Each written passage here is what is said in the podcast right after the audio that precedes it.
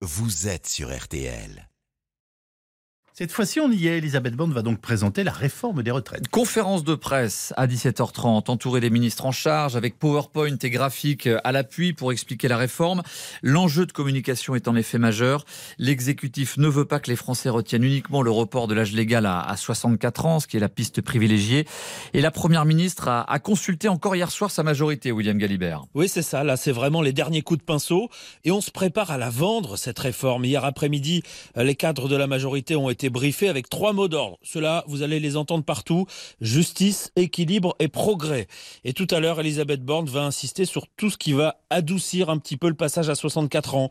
Donc c'est la pension minimale à, à 1200 euros pour une carrière complète. La mesure devrait finalement concerner tout le monde, y compris les Français déjà à la retraite. Il y aura aussi euh, des annonces sur la prise en compte de la pénibilité des carrières longues. L'idée, c'est vraiment, oui, on vous demande des efforts, mais regardez, il y a aussi euh, quelques contreparties. Et puis, la Première ministre laissera des marges de manœuvre aux parlementaires pour améliorer le texte, parce que, oui, rapidement, c'est à l'Assemblée que cette réforme des retraites va se jouer. D'ailleurs, dès demain, à la première heure, Elisabeth Borne rencontrera députés et sénateurs de son propre camp Présenter le projet, c'est bien, mais le plus dur reste à venir.